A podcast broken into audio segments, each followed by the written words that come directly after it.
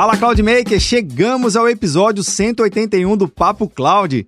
Nossa, esse episódio é muito legal porque eu tive a oportunidade de conversar com um professor, consultor, palestrante, escritor, enfim, o cara é completo de tudo, viu? Luciano Salamacha. Você já ouviu falar nesse cara? É um consultor na área de negócios muito conhecido, palestrante nacional e internacional. Pois é, foi muito legal esse bate-papo e ter a oportunidade de falar com o professor Luciano Salamacha. Salamacha ele explica sobre vários temas, mas o tema central do nosso bate-papo com Salamacha vai ser sobre neurociência. É isso mesmo. É entender como a cabeça do gestor funciona e deve funcionar para tomar decisão. Tomar uma decisão nunca foi tão fácil, independente da sua área de mercado ou da sua carreira.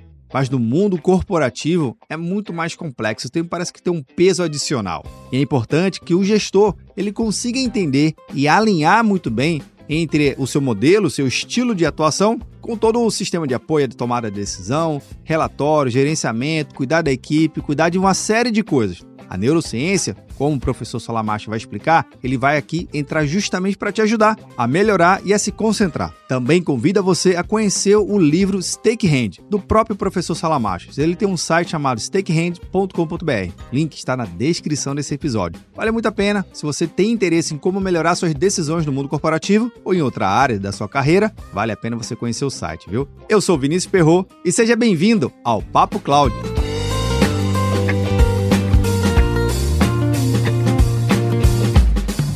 Estamos gravando aqui mais um episódio do Papo Cloud e nesse episódio eu tenho a satisfação e a honra de conversar com o Luciano Salamacha. Salamacha, seja muito bem-vindo aqui ao episódio. Obrigado, Vinícius. Eu que estou feliz de estar aqui com você. Que bom que acertamos a agenda, né? Ah, conseguimos acertar essa agenda e para mim é uma satisfação muito grande, viu, Salamacha, poder estar conversando contigo, porque a gente já teve alguns minutos de prosa alguns anos atrás nesses entroncamentos de, de aeroporto que a gente vivia, né, para cima e para baixo, muito antes dessa tal da pandemia, mas lá já foi uma grande honra poder trocar uma ideia sobre alguns problemas do cotidiano que acabam influenciando no nosso dia a dia. Mas para quem está acompanhando aqui, vendo ou nos ouvindo, deve estar tá se perguntando: Poxa, Vinícius, mas o papo não é Cláudio? E como é que é, qual é a ideia do, do Luciano aqui participar? Já explico logo. Toda e qualquer decisão no mundo corporativo, ele é sempre compartilhada pelo time técnico, pelo time de gestores, e nada mais é do que justo de a gente começar a compreender também um pouquinho da onde surgem as ideias de tomar uma decisão para os negócios. Como é que isso surge, né? Como é que a gente pode ter esse desdobramento? Aí o Luciano, ele é especialista nessa área dele. Eu até estava com a dificuldade de começar a apresentar. Não sei se, é, se eu apresento como professor, palestrante, escritor, consultor. Luciano, como é que você se apresenta aí para o pessoal? Cara, eu costumo dizer o seguinte: eu sou, eu sou uma pessoa que gosta de estudar e gosta de aplicar o que estuda. Então, é, desde que eu comecei uma carreira como consultor, bom, eu sou um híbrido, eu sou empresário, tenho algumas empresas, isso é importante, que me mantém é, com o pé, eu costumo dizer com o pé sujo de barro, eu estou sentindo ali a dor que está acontecendo, né? Mas, ao mesmo tempo, eu sempre tive essa preocupação de também saber de onde vêm as coisas, né? de ter os fundamentos. Então, eu fui fazer mestrado, doutorado, para é, entender melhor é, uma área de, de, do conhecimento que é justamente a estratégia. E se a gente quiser sintetizar a estratégia numa palavra só, é decisão. Tudo o que acontece antes da decisão é análise, é prospecção, é ponderação. Tudo o que acontece depois é planejamento e execução. Mas o ato de decidir é o que muitas vezes faz com que erros não apenas sejam é, decididos, como sejam muito bem executados. É uma besteira muito bem executada, porque as pessoas elas, elas se preocupam mais em executar e não a pensar. E foi justamente essa, esse desejo de pensar que me fez é, desenvolver uma carreira acadêmica. Aí eu fui lecionar na Fundação Getúlio Vargas e alguns programas fora do Brasil também, uh, mas sempre com esse desejo de conhecer e aplicar. Conhecer por conhecer é muito legal mas no mundo em que eu vivo a gente tem que dar resultado. Verdade. Então é o conhecer e o aplicar. Cara, interessante. Você até falou uma coisa da decisão. De nada adianta fazer um bom buraco perfeito, mas no lugar errado, né? É, é e, e, e é muito interessante o quanto que as pessoas elas acabam querendo muito mais uma espécie de uma compensação cerebral, ou seja, eu me sinto bem de estar fazendo o que eu combinei. Mas você pensou sobre o que combinou? Não, calma aí, você falou que era para fazer, então eu vou fazer, porque está diretamente ligado a um princípio de sobrevivência pela isenção da culpa. Quem Sim. pensa é culpado. Eu costumo dizer sempre, Vinícius, que é, quem tem trabalho é otimista. O pessimista sempre tem direito a ser vagabundo. Porque o otimista, ele enxerga tanta possibilidade que ele vai ter que ir lá e fazer, ele tem que trabalhar. O pessimista não, ele só vê coisa ruim, então ele tem desculpa para não fazer e ser vagabundo. É essa a diferença. Caramba. Agora, uma coisa que também a gente leva em consideração é que nem toda decisão que a gente toma, ou no mundo empresarial, ou na nossa vida particular, na nossa vida pessoal, ela é dotada por diversos conceitos de, como você falou, né? Experimentação, teste, às vezes é na emoção mesmo. Você tem visto que os gestores principalmente aqui no Brasil, eles hoje estão um pouco mais tentando se embasar de dados e fatos, ou ainda rola muita emoção no mundo dos negócios? Eu te diria o seguinte, provocando as pessoas que nos acompanham. Se eu, você e todas as pessoas que estiverem nessa sala pensarmos nos grandes empreendedores que a gente tem como um exemplo, é, e, e, esses exemplos não precisam ser totalitários, eles podem ser parciais. Vou te dar um exemplo aqui. Eu gosto muito da inventividade do Steve Jobs, mas não Sim. gosto nada de como ele conduziu a vida dele, principalmente dos erros que ele cometeu em relacionamento humano. Agora, isso não tira a genialidade dele. O que eu quero dizer é assim: todas as pessoas que a gente admira como empreendedores tomaram decisões emocionais. As decisões emocionais são quase que é, uma, é uma simbiose com o fato de ser humano. Nós, como seres humanos, só tomamos decisões, via de regra, emocionais e as justificamos de natureza emocional. Aí, aquelas decisões que a gente diz, não, eu fui extremamente racional. Não, é que é uma decisão tão analítica, há uma relação de causa e efeito tão óbvia, que aí eu não estou tomando uma decisão, estou aplicando um algoritmo, estou aplicando um método. Vamos dar um exemplo. Eu tomei uma decisão de não deixar o meu funcionário limpar a janela do oitavo andar sem equipamento de segurança. Não, eu tenho um algoritmo, um método que diz que existe uma estatística muito é, grave de acidentes de trabalho na medida em que não se usa o equipamento e que usar o equipamento reduz violentamente a, a incidência de acidentes. Então, isso é uma decisão ou é aplicação do algoritmo? É às vezes as pessoas confundem isso e dizem assim, tá, mas eu não tenho liberdade de não usar? Sim. Isso não é uma decisão? Sim. Mas a qualidade dessa decisão. A decisão é muito binária nesse caso. Sim, sigo o método? Sim. Não, não uso o método. Decisões estratégicas são decisões aonde a dúvida está presente, aonde eu não tenho certeza de nenhum dos caminhos. E nessas horas são os aspectos emocionais da pessoa que vão determinar é, o caminho. Eu te dou aqui outro exemplo muito claro. Se você está com um empresário e ele está, ou mesmo um gestor de uma equipe, e ele está diante de ter que tomar uma decisão ambígua. Portanto, ele, ele tem dois caminhos possíveis, potenciais, e ambos com riscos e com prós. Se ele tiver num dia muito bom, se ele está vindo de uma sequência de acertos, é possível que ele seja mais ousado, ele assuma mais risco. De outro lado, se ele vem numa sucessão de equívocos, de erros, de insucessos, pode ser que ele tenha o medo ativado, que é uma emoção, e ele pode tomar uma atitude muito sim. conservadora. Então, decisões estratégicas são pautadas sim pelo estado emocional, a gente querendo assumir ou não. Caramba, eu acho que faz todo sentido, Salamacho, porque nos últimos anos a gente veio, vem vendo especificamente é, vários anúncios na mídia falando sobre ataques cibernéticos que algumas empresas de todo tipo de porte, né? Governo ou privado, vem, vem, vem sofrendo e vem realmente se relatando. E quando a gente começa a ter um desdobramento um pouco maior, foi de decisões não tomadas ou de decisões tomadas lá atrás que fizeram que determinado investimento, parecido com você citou aí, do exemplo da pessoa que vai limpar a janela. Por eu não ter tomado as devidas precauções de entender aquela situação, o investimento não foi direcionado, enfim, aconteceu o que aconteceu e que vem acontecendo relativamente. Então, a emoção, ela faz parte dos negócios, mas o gestor bem treinado e sua equipe, ele tem que também não necessariamente tentar desviar daquela, daquela emoção e para a razão para tentar tomar uma decisão um pouco mais livre da emoção? Na verdade, assim, eu não tenho que me livrar da emoção. Seria como eu dizer assim: eu vou evitar de respirar,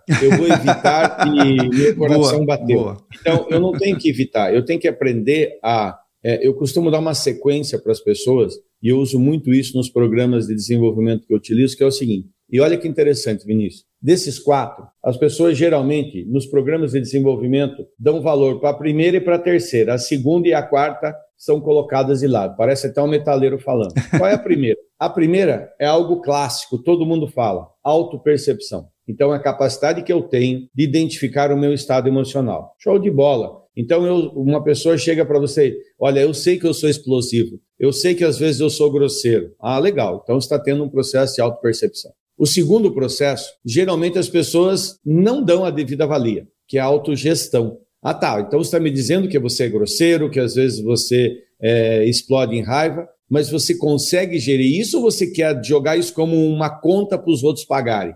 Tipo, eu sei que eu sou às vezes agressivo e logo se virem porque eu não estou é, trabalhando isso para gerir. Então, o processo de autogestão é, na minha visão, o segundo passo importante para a evolução em termos de gestão da tomada de decisão. O terceiro passo, todo mundo fala. Então, o pessoal diz assim: você tem que ter autopercepção, você sabe quem é você, o autoconhecimento tanto faz, e depois você vai para o interrelacionamento. Uhum. Como é que eu vou fazer interrelacionamento se eu não tenho autogestão? Eu vou simplesmente é, sentar com os outros e dizer: vocês têm que me aturar nisso, nisso e nisso. E o cara diz: pois é, mas eu justamente o teu defeito é o mesmo meu. E a hora que os dois se encontrarem. É a minha criptonita, né? criptonita, exatamente. E a quarta fase, que é a interdependência. As pessoas gostam de falar politicamente correto que a gente depende um dos outros. Não. A interdependência, na essência, na sabedoria, é quando eu não falo, eu vivo, eu demonstro aquilo. E a interdependência, eu trabalhei com, tive o privilégio, tenho até hoje, de trabalhar com pessoas extremamente inteligentes, eu consigo trabalhar com muita gente diferente. E fica notório quando você trabalha com alguém que não fala apenas da boca para fora, como se diz no coloquial, Sim. que ele depende dos outros. Ele realmente age assim. Então, voltando lá, para a gente ter é, a gestão da emoção, a autopercepção é o caminho. Eu tenho que primeiro perceber como é que eu estou. E isso faz toda a diferença na hora de eu tomar uma decisão. Eu dar aqui um, um, um gatilho mental que eu costumo falar sempre e que publicizo isso porque eu utilizo isso na minha vida. Eu sempre procuro não tomar decisões quando eu não estou bem.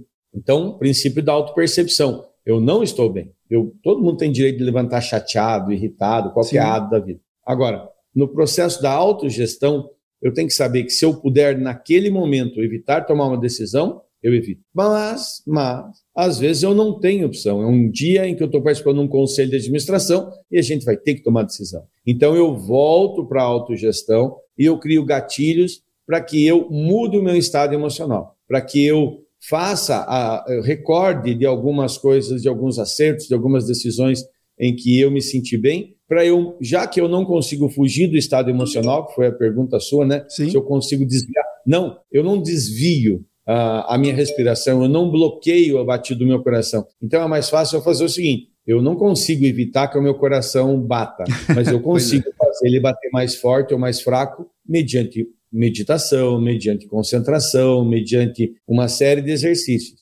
Eu posso não impedir que o meu corpo respire, mas eu consigo acelerar ou eu consigo diminuir a minha respiração. Isso é autogestão. E é aí que está o macete da evolução da decisão. Aprender a gerir, mas para gerir tenho que saber perceber. A gente está falando então especificamente de que a evolução e, na verdade, o treinamento, você tem que treinar e o treinamento é constante, né? Não é, não é na teoria do projeto, né? Que você inicia, né? Finaliza, entrega lá o resultado. Não, é, é um ciclo que você está sempre em constante evolução, até mesmo porque no, no, campo das decisões, os fatores vão mudando, o mercado vai mudando. E o que você se baseava anteriormente para era a sua zona de conforto para você tomar uma boa decisão, vai ter um, um, novo desafio nunca enfrentado e você não pode usar as ferramentas antigas, né, os métodos antigos. Você tem que estar sempre buscando aprimorar. Então, aprimorar também constantemente faz parte da cabeça do gestor que tem que tomar sempre as decisões o mais assertiva possível, não é isso? Olha, você falou de, um, de uma situação muito legal e que é muito prática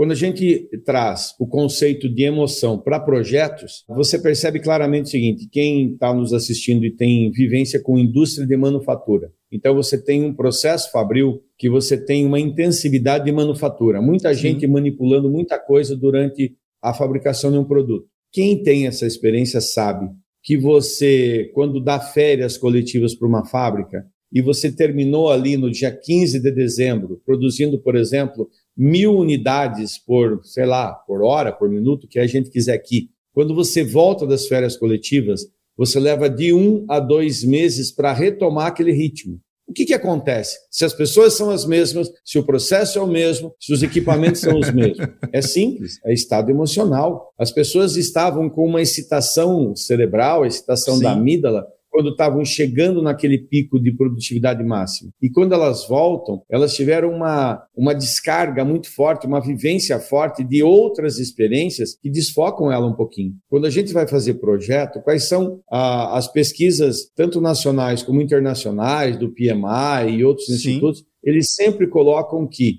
qual, as duas coisas mais comuns em projeto: estourar orçamento, estourar tempo. Porque projetizar sem pensar no ser humano é tratar todo mundo como máquina. E nem máquina a gente consegue garantir uma resposta tão grande. Ela tem que dar aquela aquecidinha, né? Ela tem que dar aquela lubrificada para começar a atingir o, o, o, toque máximo de produção, para aí sim começar a ter seu, seu potencial de entrega. É esse aquecimento que você está falando, né? É, e também eu costumo dizer, principalmente na área da TI, que tem o sobrenatural, cara. A fantasma, é, chipados, a fantasmas do Vale do Silício. Então, por exemplo, tem você está com um servidor funcionando ali numa boa. Aí eu disse, cara, vou fazer uma manutenção preditiva. Você só tira a tampa, bate um, um, um aspirador, não toca em nada, é só ar fecha a tampa que a desgraça para de funcionar. É. E você diz: caraca, o que aconteceu? É o sobrenatural, são os fantasmas, os espíritos do mal da TI. Então, nem equipamento você consegue, nem equipamento. Você tem os próprios equipamentos, por mais que você tenha lá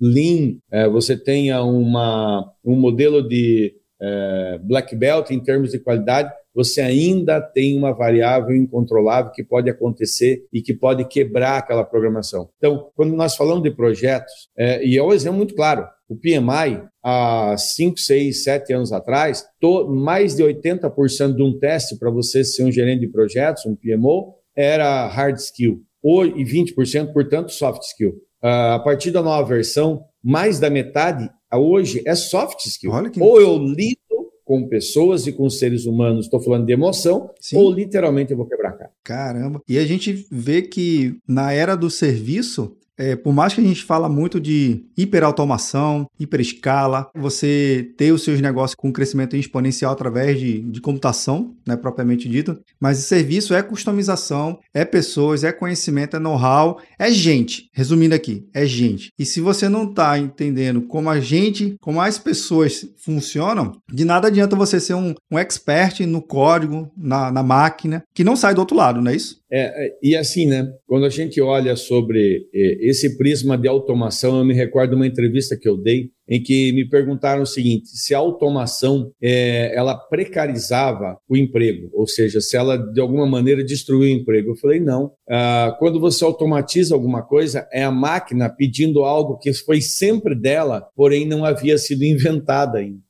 Então, assim, o que você pode automatizar é, sempre você vai fazer. Você tem uma performance melhor. A questão não é essa. A questão é que nunca vai ser possível você automatizar a capacidade do ser humano de fazer caca. Fica mais fácil de explicar assim.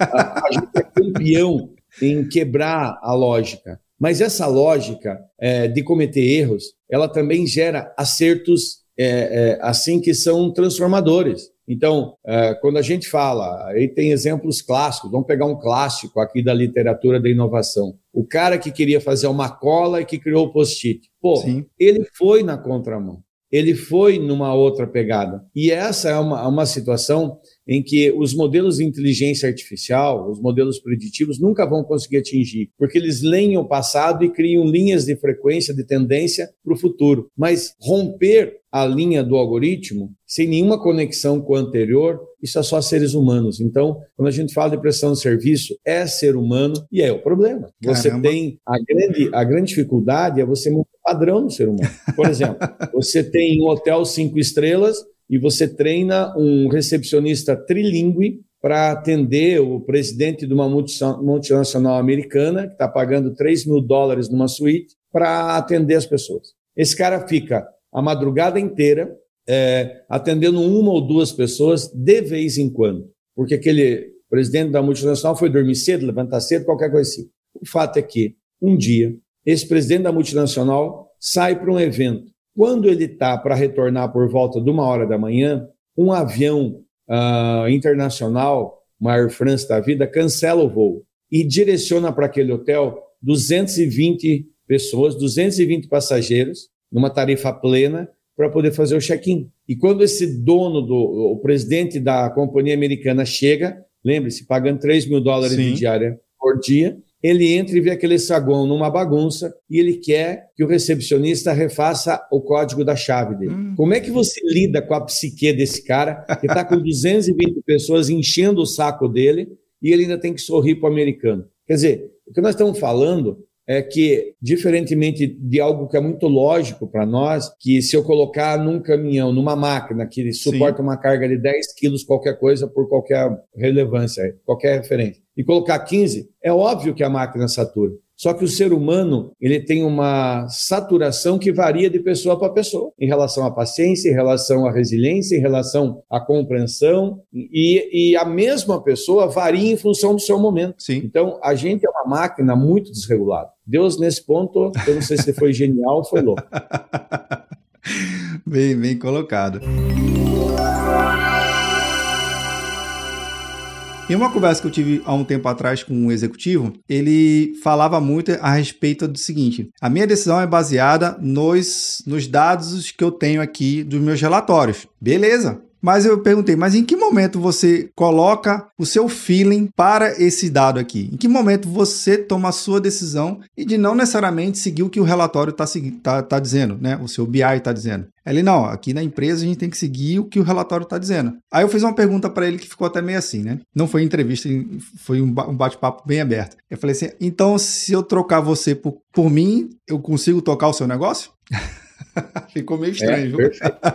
Como é que você tem percebido essa, essa relação de só tomar decisões baseadas em dados? Cara, tem uma história que é sensacional. Eu, quando comecei uns 20 anos atrás, eu lembro o ano, foi 1998.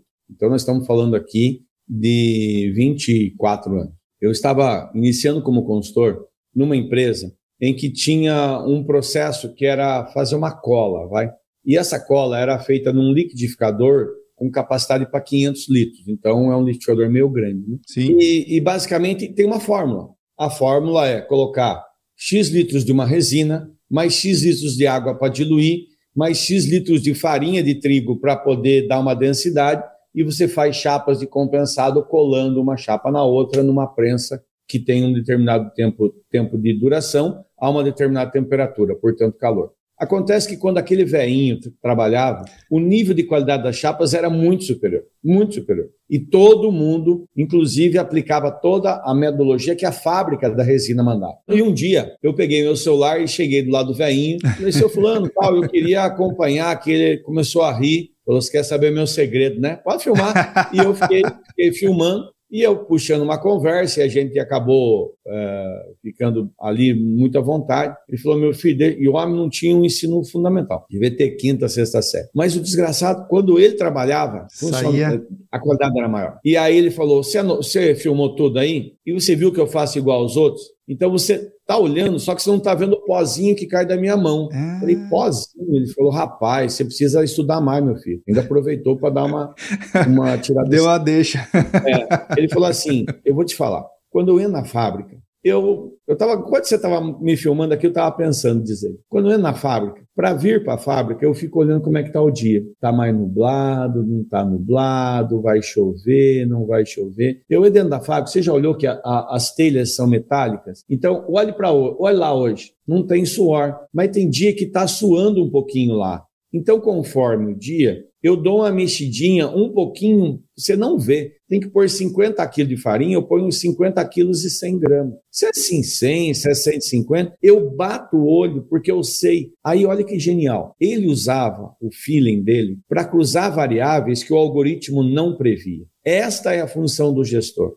Esta é a função de quem trabalha com gestão de pessoas, de projetos, o que for. E aqui, para aproveitar e emendar, olha que interessante. Você falou, eu sou um cara de tecnologia. Na hora, eu queria, já pensei em fazer um totem para o cara e tal. Mas olha que legal isso, Vinícius. E isso é uma coisa que vale muito para todo mundo que está nos vendo. Às vezes, a gente cria soluções para um, um problema que é presumido. mas não necessariamente é conhecido. Verdade. Se aquele presidente ele quer interação humana, um totem pode mais irritá-lo do que ajudar.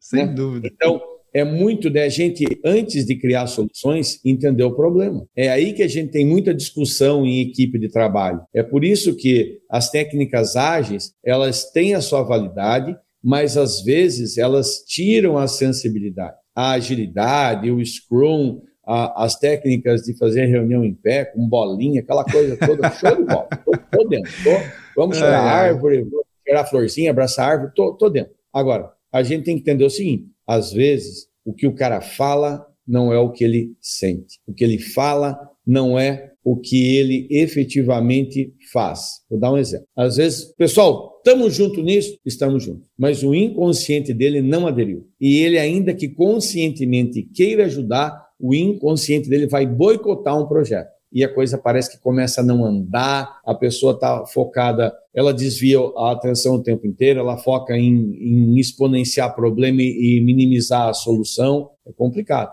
Então, eu diria assim: a sensibilidade para entender qual é o problema real faz parte da capacidade do ser humano de quebrar algoritmos. Porque a gente entra num paradoxo. A inteligência artificial foi criada pelo ser humano.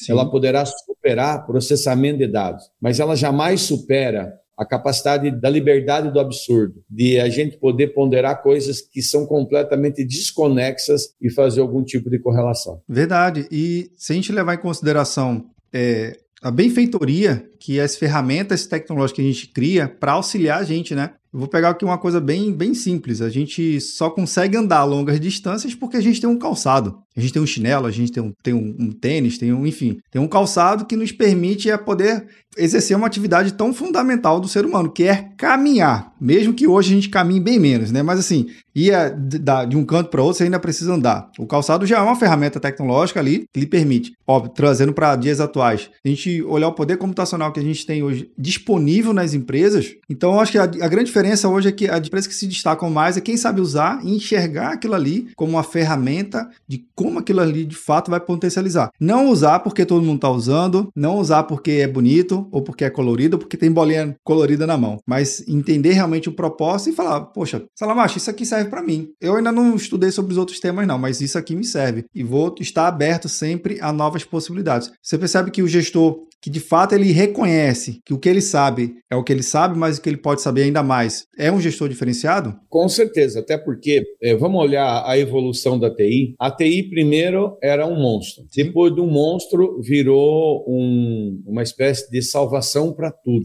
Então o pessoal queria usar um programa de computador para fazer churrasco, né? É que, que nem o pessoal que aprende projeto. Aí o cara fica um projetista chato, porque ele quer fazer projeto para tudo, quer para aquilo que não tem finalidade.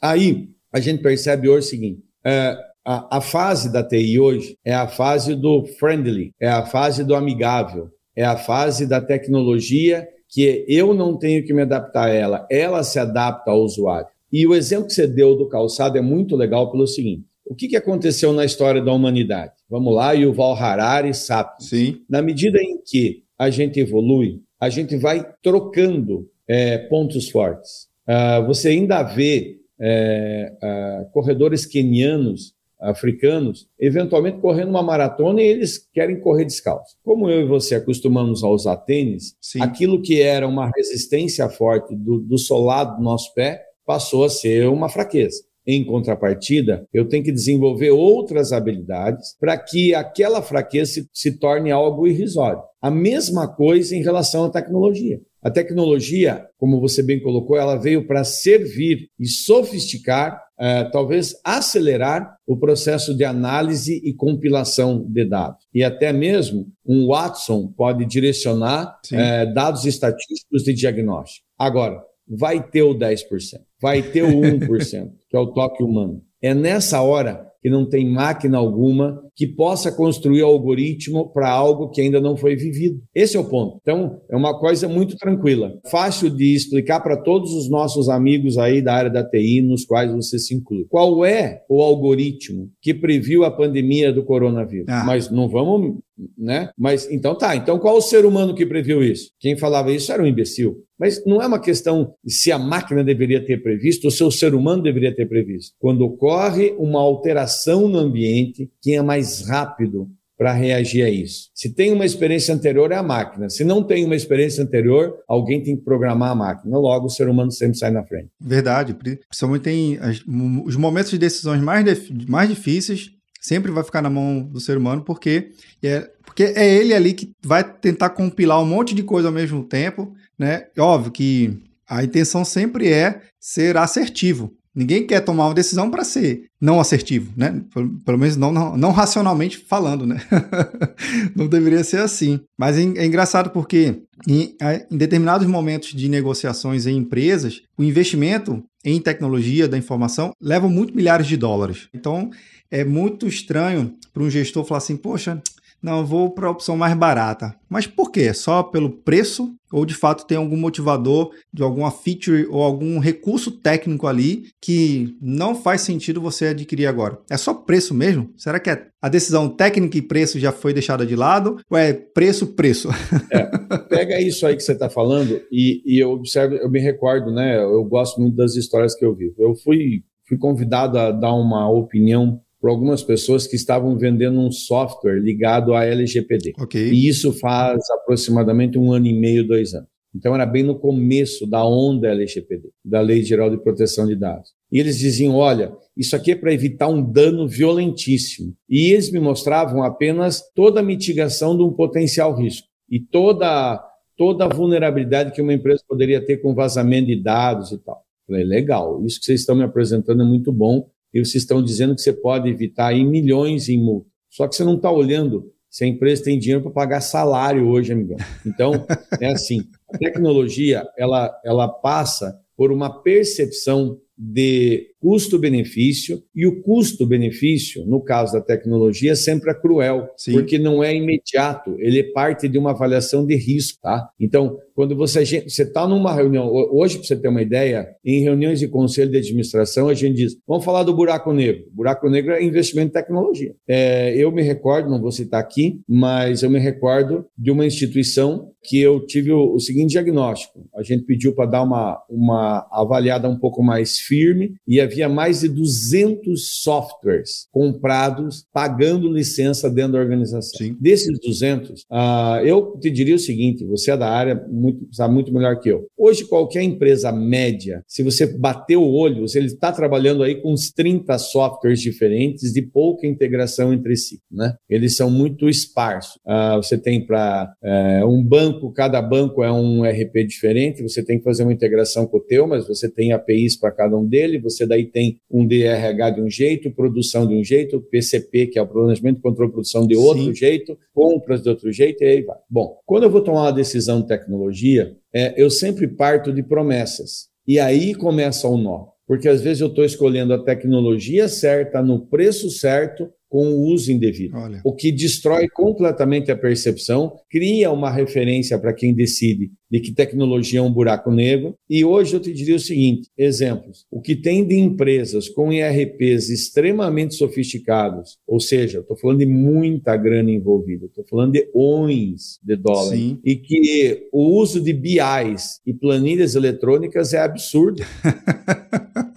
É. E aí é um nó, porque a gente chega e diz assim: por que, que você fez CBI? Ah, porque não dava para fazer. Mas você sabe que agora o sistema já evoluiu, já tem? Ah, eu não sabia. É, o que, que aconteceu ali? É, o rio, ele vai seguir a gravidade, meu amigo. Ele vai para o ambiente aonde ele consegue passar. Sim. E esse eu acho que é um grande problema hoje em termos de tecnologia, que é a capacidade que o desenvolvedor ou o gestor da tecnologia tem de conseguir sensibilizar. E quando você sensibiliza, o desgraçado pede a conta e entra um goiabão que não sabe nada e você não consegue mais equalizar aquilo.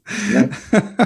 Super verdade, Salamar, super verdade. E desses 200 sistemas, ou 30, eu, eu não tenho um dado estatístico aqui não, porque eu acho que não existe nenhuma pesquisa que vai validar isso. Mas da minha, da minha trajetória de carreira, 200 é uma média baixa de quantidade de softwares que tem dentro de uma empresa. É muito mais, é bem mais.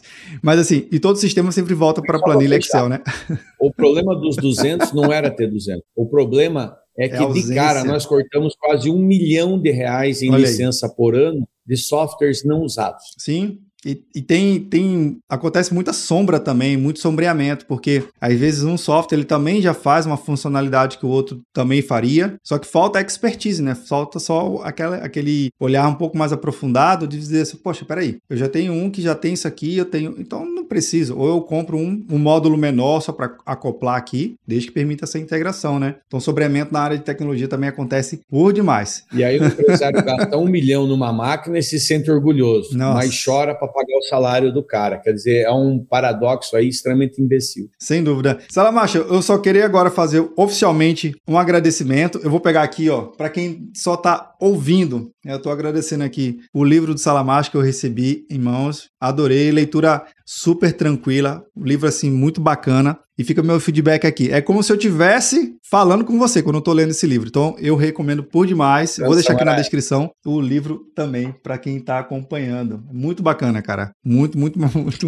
Eu agradeço de coração por, por esse carinho aqui, que foi o Jeff, né? O Jeff que acabou compartilhando aqui comigo. Então fica um abraço aqui também para o Jeff pela, pela oportunidade. Agradeço, viu, Salamacha? Oh, eu que agradeço. E a intenção era essa mesmo. Você se teve essa sensação de bate-papo, a intenção era essa mesmo. Legal. Mestre, eu sei que a gente tem muito assunto aqui, eu queria agradecer por demais o seu tempo, mas a última perguntinha que eu sempre faço aqui de encerramento, que cria todo o contexto aqui do Papo Cloud. A pergunta é bem simples, mas você pode responder para com que lado você achar interessante. Para o lado técnico, para o lado de ideias, enfim, não tem um caminho certo. O caminho é entender o que você pensa sobre o tema. Então vamos lá. Para o Luciano Salamarcha, o que é a tal da computação em nuvem? Cara, computação em nuvem, para mim, significa acessibilidade universal. É, esse é o primeiro conceito que me vem à mente.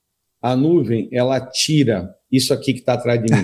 É, eu sou um cara, eu sou um cara ainda, eu sou muito ciumento em relação a livros. Eu interajo. Tem uma história que uma vez eu emprestei um livro para alguém, uma pessoa, um amigo meu, ele foi me devolver, comprou um livro novo. E era um livro de umas 700 páginas. Eu falei, que palhaçada é essa? Ele falou, cara, é que ao usar o livro que você me emprestou, eu achei que eu sujei um pouquinho. Eu falei, não, senhor, você me devolva o meu, eu te emprestei para você sujar à vontade. Ele está todo rascunhado. Eu, aquele, aquele livro, ele se criou comigo, ele é meu amigo. Então, eu bato papo com ele, eu sei aonde eu abro, está arriscado por mim, tal, me devolva o meu. Não estou preocupado se está sujo, posso sujar à vontade. Então, é, a primeira coisa, para mim, em, quando a gente fala em cloud, em computação em nuvem, para mim, é a acessibilidade universal. A segurança Caramba. poderia ser um termo? Poderia. Mas segurança, amigo, você obtém de todas as maneiras. Né? Você obtém no online, obtém no offline, você obtém de todas as maneiras. Segurança, para mim, é requisito. Agora, acessibilidade, para mim, é benefício. A diferença Verdade. é que o benefício é uma consequência do resultado. O resultado, acessibilidade, ele traz como benefício essa comodidade de eu estar livre para circular, de eu, é, o meu computador caiu, eu acesso de outro lugar, é, enfim, para mim acessibilidade, na minha cabeça, é o sinônimo quando você fala em cloud. Bacana. Mestre Lamacho, queria muito agradecer aqui o seu tempo no nosso episódio e portas abertas aqui quando puder voltar, será uma honra poder recebê-lo. Sei que a agenda é bem apertada, mas fica aqui meu eterno agradecimento e até a próxima oportunidade. Pô, cara, eu que agradeço e assim, deixo um convite para todo mundo Acabei de lançar um curso digital aí chamado Bora Vencer. Opa. Muito do que nós falamos sobre neurociência está lá. Então, depois, se puder, você divulga o link. É uma Sim. forma de a gente interagir também com a galera aí, tá bom? Obrigadão, Vinícius. Legal, bacana. E você aí que tá vendo ou nos ouvindo, quem que gostou do, do bate-papo aqui com o Salamacha? Vou deixar até o link aqui na descrição para facilitar a sua experiência. Queria muito agradecer a sua participação. E lembrando, esse bate-papo aqui não termina por aqui. A gente continua discutindo esse tema e outros lá no grupo do Papo Cloud Makers. Link na descrição. Obrigado pela sua participação e audiência. E aí, tá na nuvem?